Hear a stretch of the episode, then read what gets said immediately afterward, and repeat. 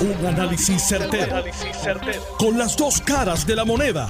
Donde los que saben no tienen miedo a venir. tienen miedo a venir. Esto es el podcast de Análisis 630 con Enrique Quique Cruz. 5 y 4 de la tarde de hoy, miércoles 27 de octubre del 2021. Tú estás escuchando Análisis 630. Yo soy Enrique Quique Cruz y estoy aquí de lunes a viernes de 5 a 7. En breves minutos, yo creo que en menos de un minuto se supone que la secretaria de la gobernación, Noelia García, se esté comunicando con Análisis 630 sobre el tema de la huelga de la policía. ¿Qué van a hacer con esta situación de la huelga del, cese de operaciones? Es como se debería de llamar. Y también de dónde van a salir los fondos, cuáles son los planes del gobierno para afrontar esta situación. Así que ya está en línea telefónica y en unos segundos vamos a estar conectándonos con ella. Bueno, esto es algo que es una criatura de toda esta situación que tiene que ver con el plan de ajuste. Y con nosotros en línea telefónica la secretaria de la gobernación, Noelia, Noelia García. Buenas tardes, secretaria. Muchas gracias por contestarnos la llamada. Un saludo, Kike, a ti, a todo el que te escucha. Secretaria, eh, hay una amenaza de paro, hay una amenaza de cese de operaciones, pero sobre todo esto lo que hay es un reclamo por parte de los policías en Puerto Rico, policías estatales, sobre el recorte que se le dieron a sus pensiones, la ley 3 del 2013.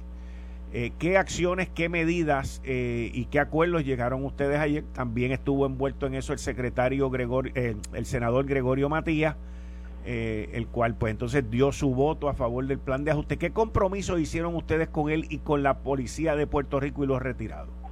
Pues mira, eh, Quique, reconocemos la situación, el compromiso de esta administración y del gobernador con la policía es inquebrantable, pero más allá de cualquier verbo, tenemos que ir a la acción.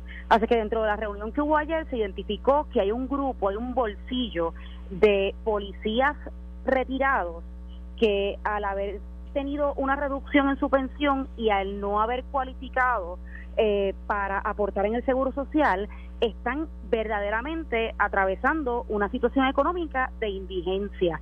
Así es que en la inmediatez, ahora mismo, nosotros vamos a coordinar una feria de ayudas económicas para esos estimados 1.500 policías retirados que, que entendemos hay para ofrecerle ayudas económicas que ahora mismo pueden impactar su bolsillo desde el PAN, el Plan Médico Vital, eh, subsidio para agua, para luz, hay inclusive programas federales en este momento por la pandemia que eh, le reembolsan inclusive eh, pagos de renta, de agua, de luz, a veces hasta por seis meses. Así que vamos a habilitar el centro de convenciones para que este pensionado policía particular pueda ir y en carácter de urgencia tener acceso a los a las ayudas económicas que hoy pudieran impactar, impactar su bolsillo. Eso es una estrategia inmediata.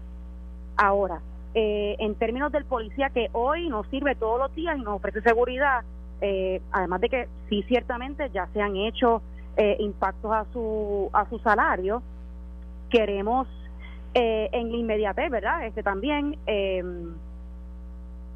Ajá. Hello, me, perdóname, sí, sí, te estoy un poquito de interferencia. el gobernador eh, básicamente eh, eh, eh, obligó, ¿verdad?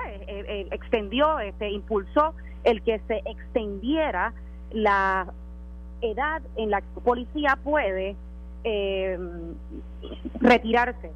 ahora mismo son 58 años, el que lo podamos administrativamente extender a 62 le da cuatro años más un disfrute de sueldo completo al policía, en lo que seguimos identificando estrategias para atender este desfase que tiene la policía de Puerto Rico eh, y sus retirados eh, en su plan.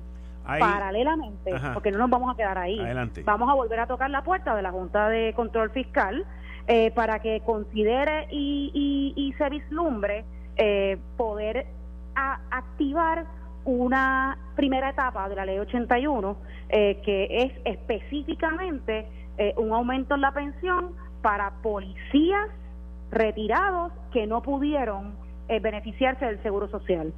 Así que hay varias estrategias corriendo paralelas eh, y tenemos que buscar aquellas que tengan impacto inmediato y en eso estamos.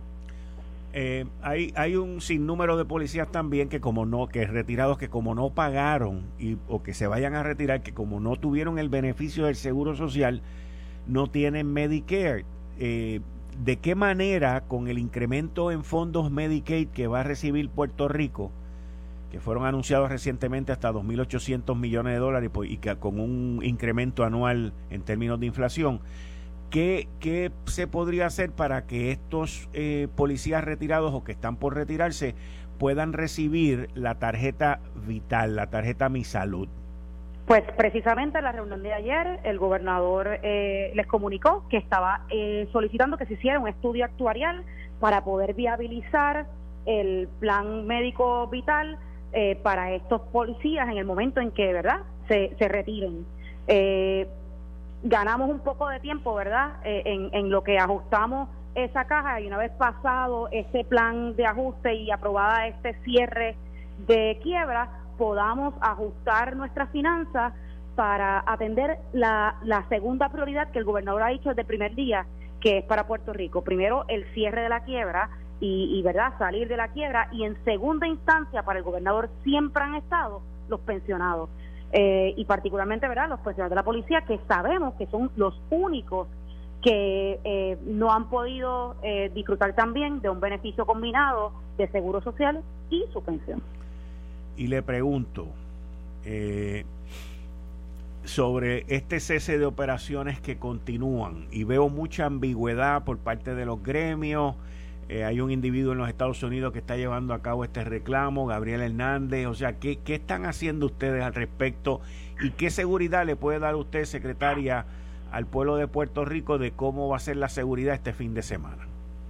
Mira, la reunión que nosotros tuvimos ayer, mm, mm, mm, lejos de, querer incidir en si hacen paro o no, verdaderamente era sentarnos a la mesa con ellos y, y explicarles todas las estrategias que tenemos encaminadas para atender el compromiso que tiene esta administración con el pensionado policía y con el pensionado del gobierno de Puerto Rico, porque ciertamente han sido servidores públicos y le han servido bien eh, a nuestra gente. Así que yo creo que una vez esa e, esa intención se aclaró y se y se reforzó. La realidad es que en esa misma mesa se identificaron eh, estos policías retirados que hoy tienen indigencia económica por la ausencia del seguro social. Así es que de la palabra nos movimos inmediatamente a la acción y ya para el 9 de noviembre hay una feria para atender precisamente esos pensionados policías que no tienen eh, plan médico. Eh, así es eh, esta administración, así es el gobernador Pedro Pierluisi.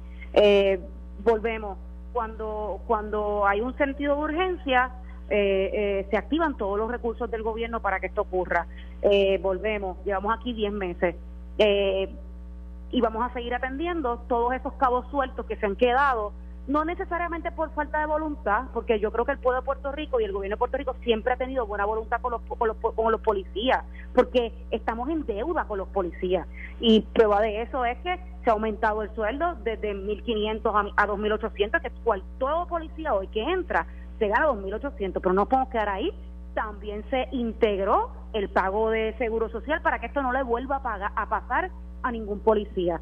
Las horas extras ya no hay un año después que se pagan. En 45 días esas horas extras tienen que estar pagas porque el compromiso con el policía eh, es real. el gobernador destinó 50 millones de dólares para comprar patrullas, chalecos antibalas, equipo de seguridad y estamos poniendo la ejecución donde ponemos la palabra. Y eso va a continuar porque la realidad es que el compromiso es real. ¿Qué le tengo que decir al pueblo de Puerto Rico? Eh, yo confío en la policía. Eh, el, el compromiso que tiene un agente de la policía que le sirve al pueblo va más allá de cualquier otra circunstancia periferal. En el momento en que un policía se retira, le deja espacio al crimen. En el momento que un policía se retira de la escena, su compañero de trabajo tiene el doble de riesgo. Ellos saben eh, lo importante que es su servicio y, y el compromiso que nosotros tenemos con ellos eh, es el mismo que ellos tienen con el pueblo de Puerto Rico y, se ve y se evidencia. Tenemos evidencia de, de, ambas partes. Así es que la policía de Puerto Rico está redoblando sus esfuerzos para que el pueblo de Puerto Rico tenga seguridad en la calle, no mañana ni pasado, siempre. ¿Se identificaron los fondos necesarios para cubrir las necesidades de las pensiones pasado, presente y futuro? Eh, decirte que sí eh, es engañarnos, porque la realidad es que tenemos una junta y la última palabra la tiene la junta. Ahora bien, eh, luego de la negociación de la deuda, vamos a tener el dinero disponible y el gobernador ha asegurado que sus prioridades luego de salir de la quiebra son las pensiones. Eh, y el gobernador, donde pone su palabra, pone su opción. Muchas gracias, secretaria. Muchas gracias por estar aquí en Análisis 630.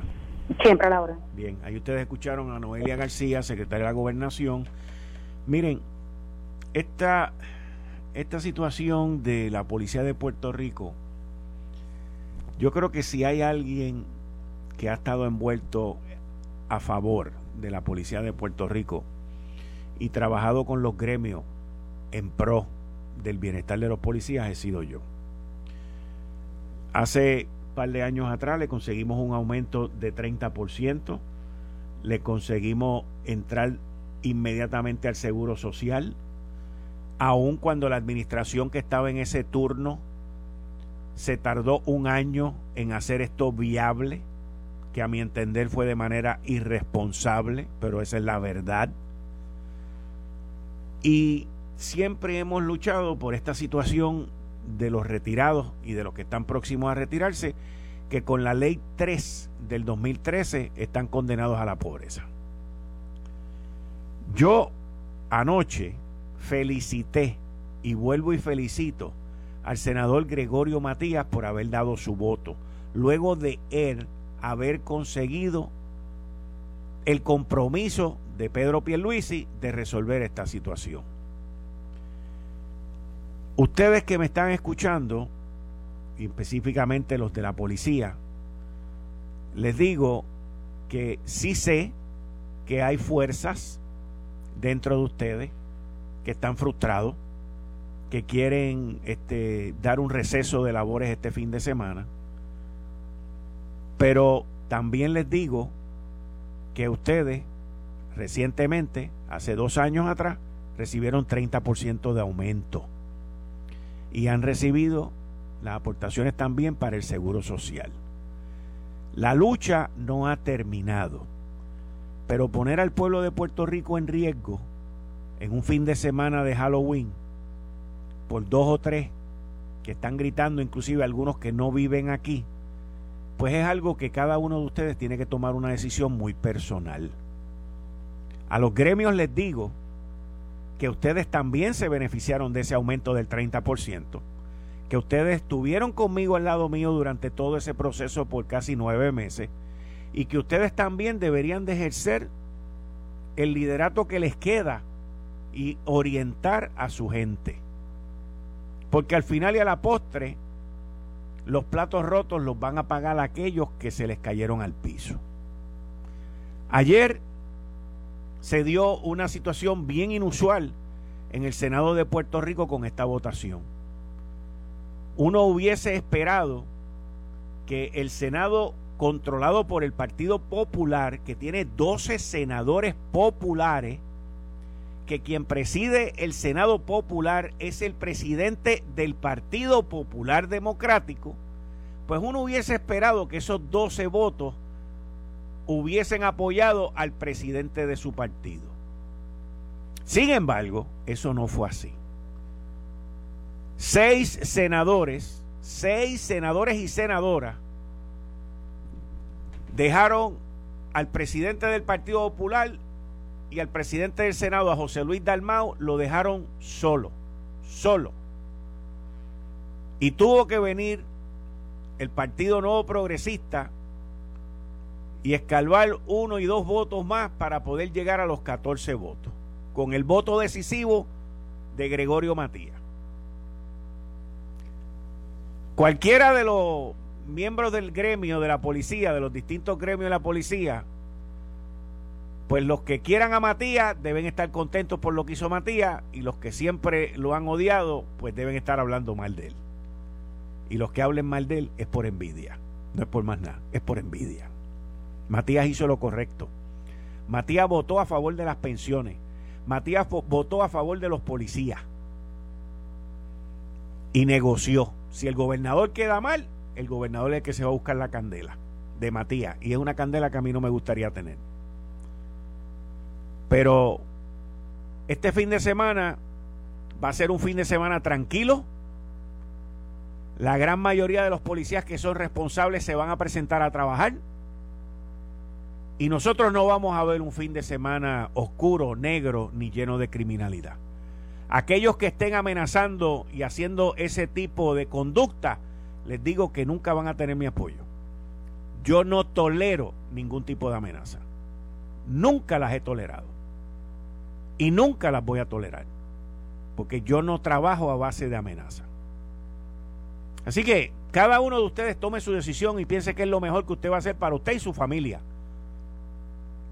El lunes analizaremos qué fue lo que pasó. Que Dios los bendiga. Y que tomen la decisión correcta. Porque de lo contrario, es el peso suyo, no el mío. Y me refiero al peso de la responsabilidad. El peso del juramento que ustedes tomaron como policía. Que se han cometido injusticias, sí.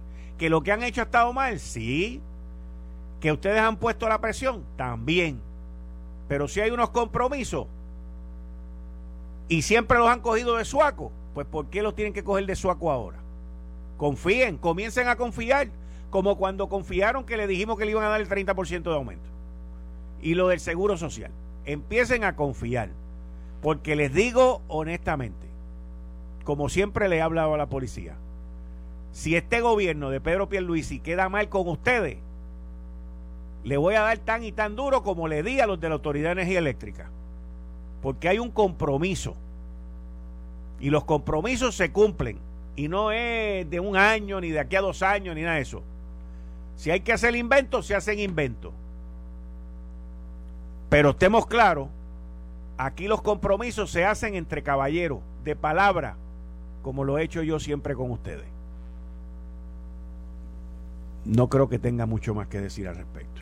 Eh, estás escuchando el podcast de Noti1. Análisis 630 con Enrique Quique Cruz. 5 y 30 de la tarde de hoy, miércoles 27 de octubre del 2021. Tú estás escuchando Análisis 630. Yo soy Enrique Quique Cruz y estoy aquí de lunes a viernes de 5 a 7. Ayer se llevó a cabo la votación en el Senado. Rafael Tatito Hernández una vez más consiguió 34 votos en conjunto con el apoyo que le dio el representante Gabriel Rodríguez Aguiló y Johnny Méndez que entró en esto. 34 votos. El Senado fue chueco. Seis senadores, seis senadores y senadoras del Partido Popular Democrático que no entienden el proyecto, por los comentarios que he oído, que no se leyeron el proyecto, que también estaban despavoridos y llenos de miedo. Inclusive había uno que decía que él estaba esperando a votar hasta lo último para él ser el voto decisivo. Imagínese eso, señores, que a usted se le esté hundiendo el bote y que venga uno y diga, tírense todos ustedes que yo voy a ser el último porque yo me voy a salvar. O sea, de eso es que estamos hablando en el Partido Popular, mi hermano. La mitad de esa delegación no hace uno. No hace uno. Y como regla de partido, se nota que el Partido Popular está dividido por el medio. Como cuando Moisés dividió el Mar Rojo en un lado están los que están con Jesús Manuel, y se vio claro en la Cámara, y esos mismos también con varios alcaldes que están con Jesús Manuel, se vio en el Senado. Y les importó un bledo cómo quedaba su presidente. Pero eso no es lo peor. Lo peor es el nivel de conocimiento, el nivel de inteligencia, el nivel de entendimiento esta gente no sirve ni para jugar Chinese checker, señores. Es una cosa impresionante pero impresionante. Ahora, los dos en el PNP que no se quisieron unir al reclamo del portavoz de su delegación, Tomás Rivera Chats, y de su gobernador, presidente del partido, Pedro Pierluisi, pues no puedo decir que son tan brutos, pero sí puedo decir que le cogieron miedo al bulto. Porque si ustedes dos son estadistas de verdad, de verdad, de esos que ustedes se dan con piedras en el pecho para las elecciones y que la gente los ve a ustedes como los que los que líderes que le van a traer la estadidad, ustedes al votarle en contra le votaron en contra a la estadidad, porque ustedes al no ser brutos, al no ser ineptos, al ser personas inteligentes y de conocimiento, saben que uno de los estorbos más grandes que hay en la estadidad es la quiebra. Pero ustedes prefirieron quedarse en la quiebra, votarle en contra el plan de ajuste y a la misma vez ir a, afilando el, cuchillo para el 2024, levantar las manos y decirle a toda esa gente que ustedes son estadistas. A la verdad que así es un mamey. Así es un mamey. Y me refiero a William Villafañe y a Henry Newman. Yo no entiendo, y si ustedes pueden venir aquí a explicármelo, pero yo no entiendo cómo un senador estadista le puede votar en contra a una medida que va a ayudar a que Puerto Rico salga de la quiebra para poder continuar el curso por la estadidad.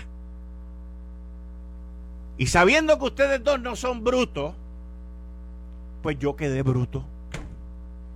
Yo quedé bruto. Porque no entiendo el propósito, no entiendo la razón, no entiendo la justificación de cómo ustedes decidieron unirse a seis senadores del Partido Popular, que con seis no haces uno y ustedes todos votar igual. Esa parte no la entiendo. Y no me la tienen que explicar porque no tiene explicación. Ni tiene justificación. Ustedes anoche votaron con los populares y le votaron en contra a la estadidad. Ahora, ¿cómo ustedes explicarán eso? Yo de verdad que no sé. A mí no me lo expliquen porque yo no tengo cabeza para entenderlo. No me lo expliquen a mí porque no tengo cabeza para entenderlo.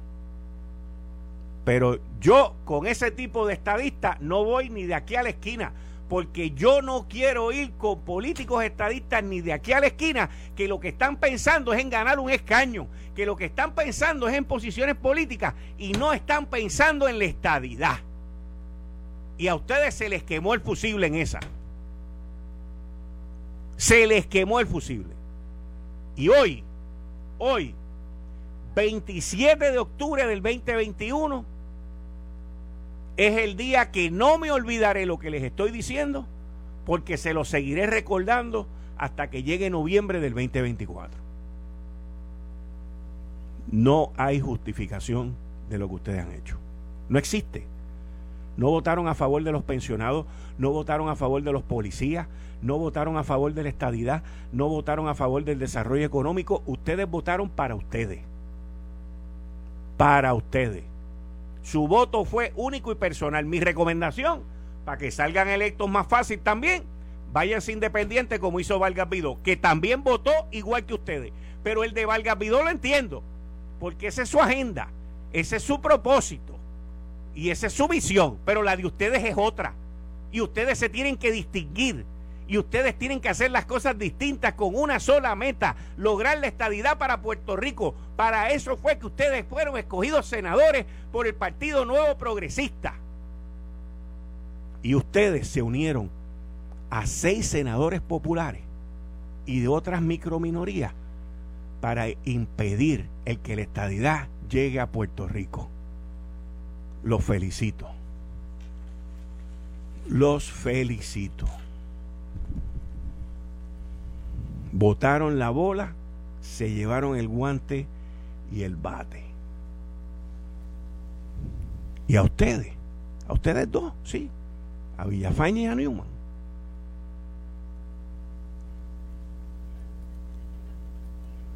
Se ganaron esto hoy.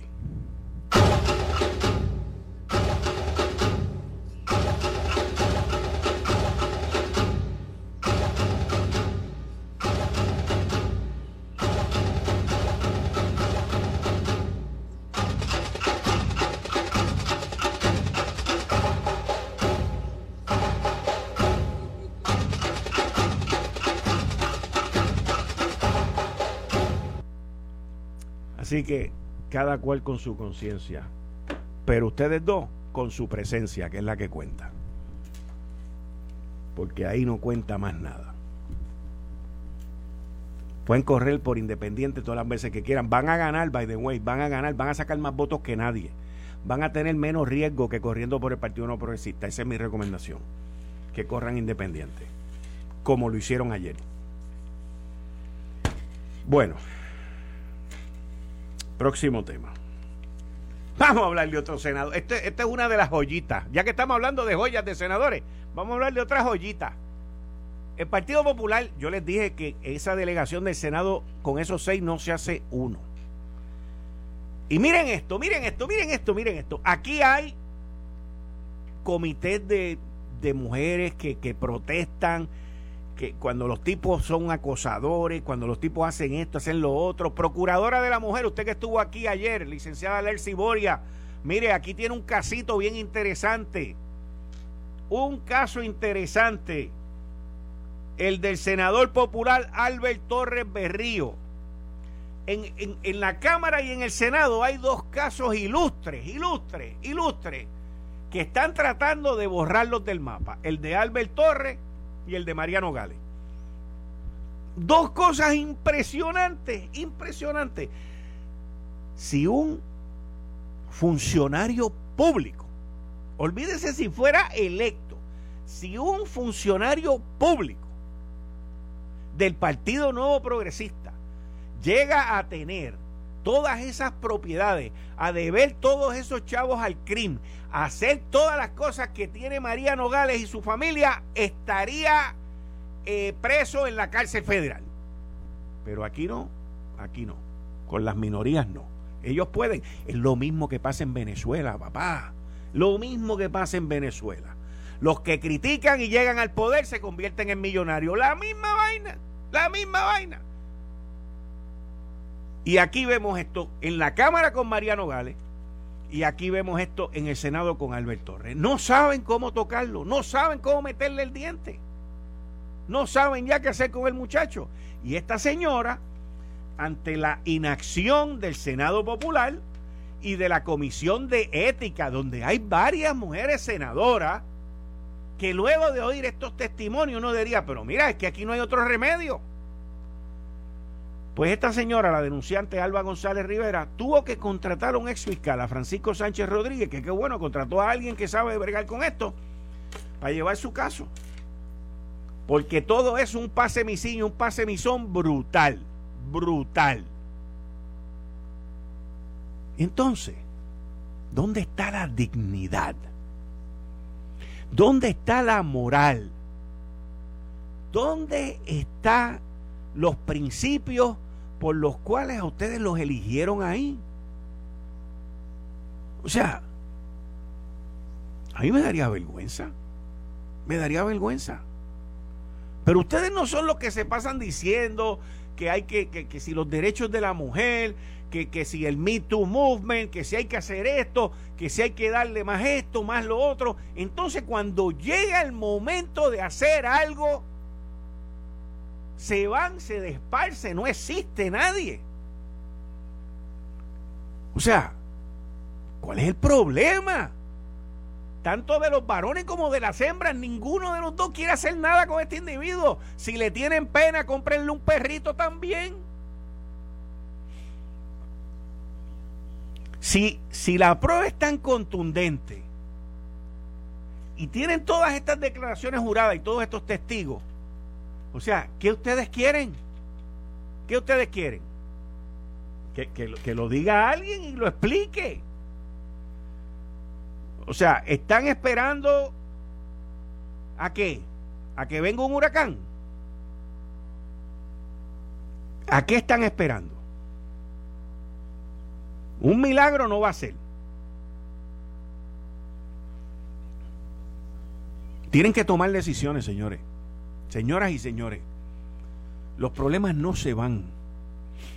Y si ustedes amapuchan esos dos casos, ustedes son igual que los que amapucharon. Porque ustedes son partícipes, son cómplices de eso que está sucediendo ahí. Así que Yo les digo por la experiencia que yo tengo que los problemas nunca se desaparecen, los problemas nunca se achican, los problemas nunca se desvanecen, los problemas nunca se resuelven solos. Y yo le voy a hacer una pregunta a los varones y a las damas que hay en la Comisión de Ética del Senado. Yo le voy a hacer una sola pregunta una sola pregunta. Si una de esas damas que fueron acosadas por este señor que les pedía chavo, vamos a decir que es acoso laboral, y que se pasaba haciendo todas esas cosas, si una de ellas, una nada más, una de ellas fuese una hija de ustedes, ustedes estarían haciendo lo mismo. ¿Algunos de ustedes tienen hijas? Yo no tengo hijas, yo tengo hijos varones. Pero si me lo llega a ser un hijo varón, también. Pero yo le pregunto a ustedes, ¿alguno de ustedes tiene hija? Y si le hubiese pasado eso a una hija suya, ¿qué usted hubiese hecho? Y sí, yo sé que ustedes ahora me están escuchando. Dígame usted, ¿qué usted hubiese hecho? ¿Cómo usted se hubiese comportado con eso? ¿Usted actuaría distinto? Ah, no, porque yo soy la presidenta de la Comisión de Ética. No, yo no puedo opinar. Yo no puedo decir nada porque yo voy a tomar la decisión. Tomen la decisión, le quieren tirar la toalla, tómenle la toalla, vivan con esa decisión. Yo estaré aquí recordándoselo todos los días, háganlo. Ya trataron de hacerlo cuando eliminaron una serie de documentos, cuando eliminaron una serie de declaraciones porque que estaban expiradas. Mire, el acoso no expira. El acosar a alguien no expira. Puede expirar en derecho. Pero pregúntele a una mujer que ha sido acosada si a ella se le expiró la memoria, la memoria de la experiencia, pregúntele. Hable con gente, oriéntese. Háganlo. Háganlo. Pero tomen la decisión. Si a los dos le van a tirar la toalla, háganlo. No esperen a que la gente se olvide, la gente no se va a olvidar. Esto no va, puede venir otro, otra tormenta, puede venir un temblor, puede venir un huracán, nos podemos quedar sin luz 20 días. Háganlo, no nos vamos a olvidar.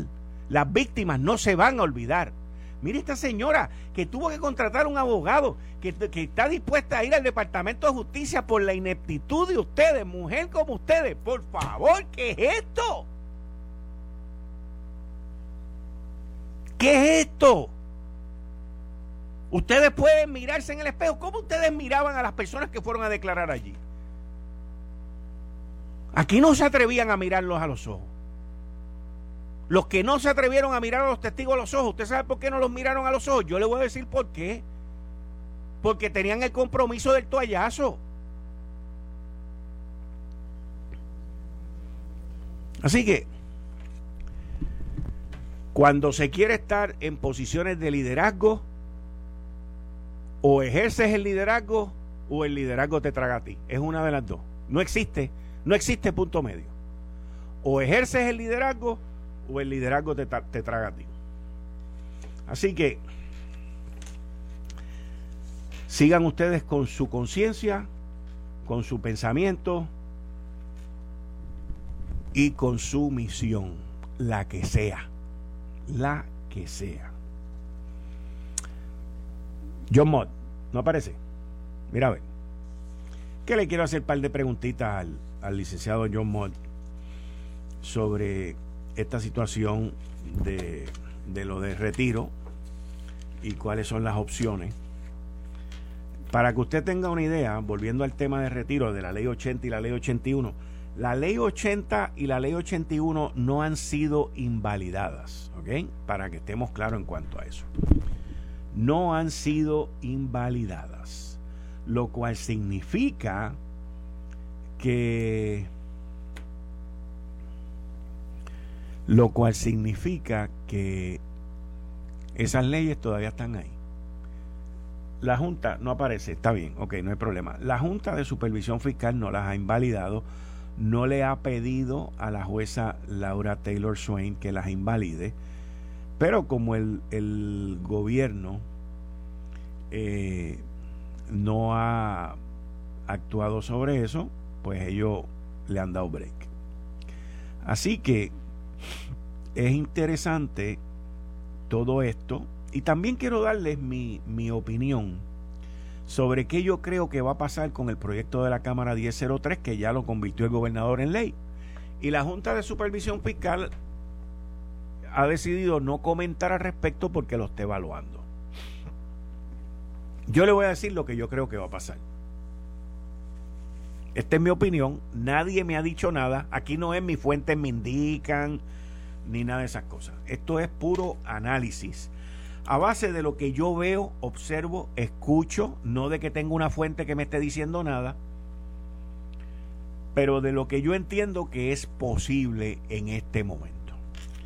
Estamos en un momento donde se llama la novena entrada, dos outs, las bases llenas y el que está está en un conteo de tres y dos, ya que estamos en la Serie Mundial. Cuando tú llegas a la novena entrada del séptimo juego, una serie, tú estás agotado. Aquí hay mucho cansancio. Aquí hay mucha gente que ya quieren terminar con esto. Y cuando estamos al nivel donde estamos, los únicos que no quieren terminar con esto son los abogados, los, los contratistas de AFAF, los contratistas de la Junta, los abogados de la Junta de AFAF, de Energía Eléctrica, toda esta gente, ninguno de esos quiere terminar con esto. No quiere nadie terminar con esto. Son millones y millones y millones de dólares que facturan anualmente. Por lo tanto, ellos no quieren terminar con la quiebra.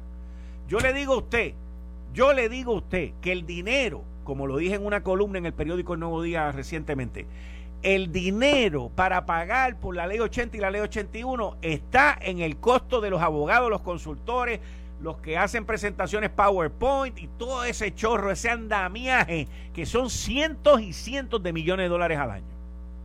Ahí están los chavos para pagar por eso. Ahí están los chavos para pagar por el retiro, ahí están los chavos para pagar por, por todo lo que hace falta. Eso es sin tocar todo lo demás que hay en el sistema.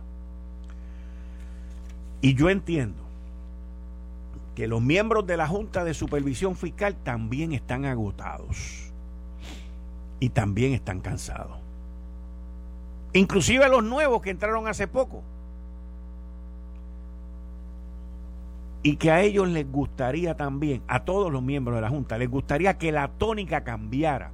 En vez de estar en una tónica de quiebra, estar en una tónica de crecimiento. Así que, aun cuando la Junta de Supervisión Fiscal nos ha dicho que no quieren hacer declaraciones porque están evaluando esta ley, que no están de acuerdo, y ayer sacaron que no estaban de acuerdo, que no esto, que no lo otro, con todo y eso, yo entiendo, yo entiendo, no porque nadie me haya dicho nada, yo entiendo que la Junta va a mirar, va a mirar esto bien, bien seriamente, bien seriamente. Y van a tomar una decisión y van a tomar una votación la Junta de Supervisión Fiscal va a votar sobre ese, ese proyecto de ley, sobre ese plan de ajuste. Van a votar. Y lo van a hacer la semana que viene en algún momento. Y yo creo, no sé por qué, pero yo creo que aunque sea por un voto, van a votar a favor y van a darle para adelante a ese plan de ajuste con el proyecto de la Cámara 1003. Eso es, ese es mi feeling, ese es mi análisis. Porque ellos, y hay gente dentro de la Junta, inclusive los nuevos y los recientes, que tienen aspiraciones, tienen aspiraciones políticas y profesionales. Y ellos quieren ser parte de lo nuevo, no de lo viejo. Inclusive yo le garantizo a ustedes que ahí hay varios miembros de esa junta, principalmente de los nuevos, que ya están salivando por decir, yo, yo llegué allí en menos de un año y yo revolví aquello y lo revolqué patas arriba y logré salir, que Puerto Rico saliera de la, de la quiebra. Y yo sé que hay mucha gente por ahí que están en contra de salir de la quiebra. hay gente que están, que son propulsores del caos. Eso lo vamos a ver siempre, eso existe siempre. Y yo escucho gente también haciendo análisis diciendo, no, pero esto lo van a pagar mis nietos. Oye, yo nunca he visto tanta gente preocupada por lo que los nietos van a pagar. Ahora sé yo, ahora sé yo. Pero está bien, usted tiene derecho a tener esa preocupación. Nunca había visto tanta gente preocupada. Yo nunca había visto tanta gente preocupada por lo que va a pasar dentro de 30 años. Tampoco pero usted tiene derecho a eso. El problema es que yo no veo gente preocupada en lo que va a pasar el año que viene o dentro de dos años. Porque si no salimos de la quiebra ahora, con los descuentos que nos dieron ahora, pues pueden desestimar la quiebra, como lo dijo la jueza tres veces, como también al desestimar la quiebra, nos pueden demandar, nos pueden embargar las cuentas y no va a haber cuenta para pagarle a los retirados, no va a haber cuenta para pagarle a todos los que están protestando que viven del gobierno. ¿Y qué vamos a hacer entonces? Ah, yo yo sé, porque no le vamos a poder echar la culpa a la Junta. Vamos a estar claros, la Junta ya dijo, no, es esto nada. No le podemos echar la culpa al PNP o al PPD, porque ahí hubo 14 senadores que se atrevieron, los demás cobardes y hubo 34 representantes que se atrevieron también. Tampoco tienen la culpa esos que votaron a favor de esto.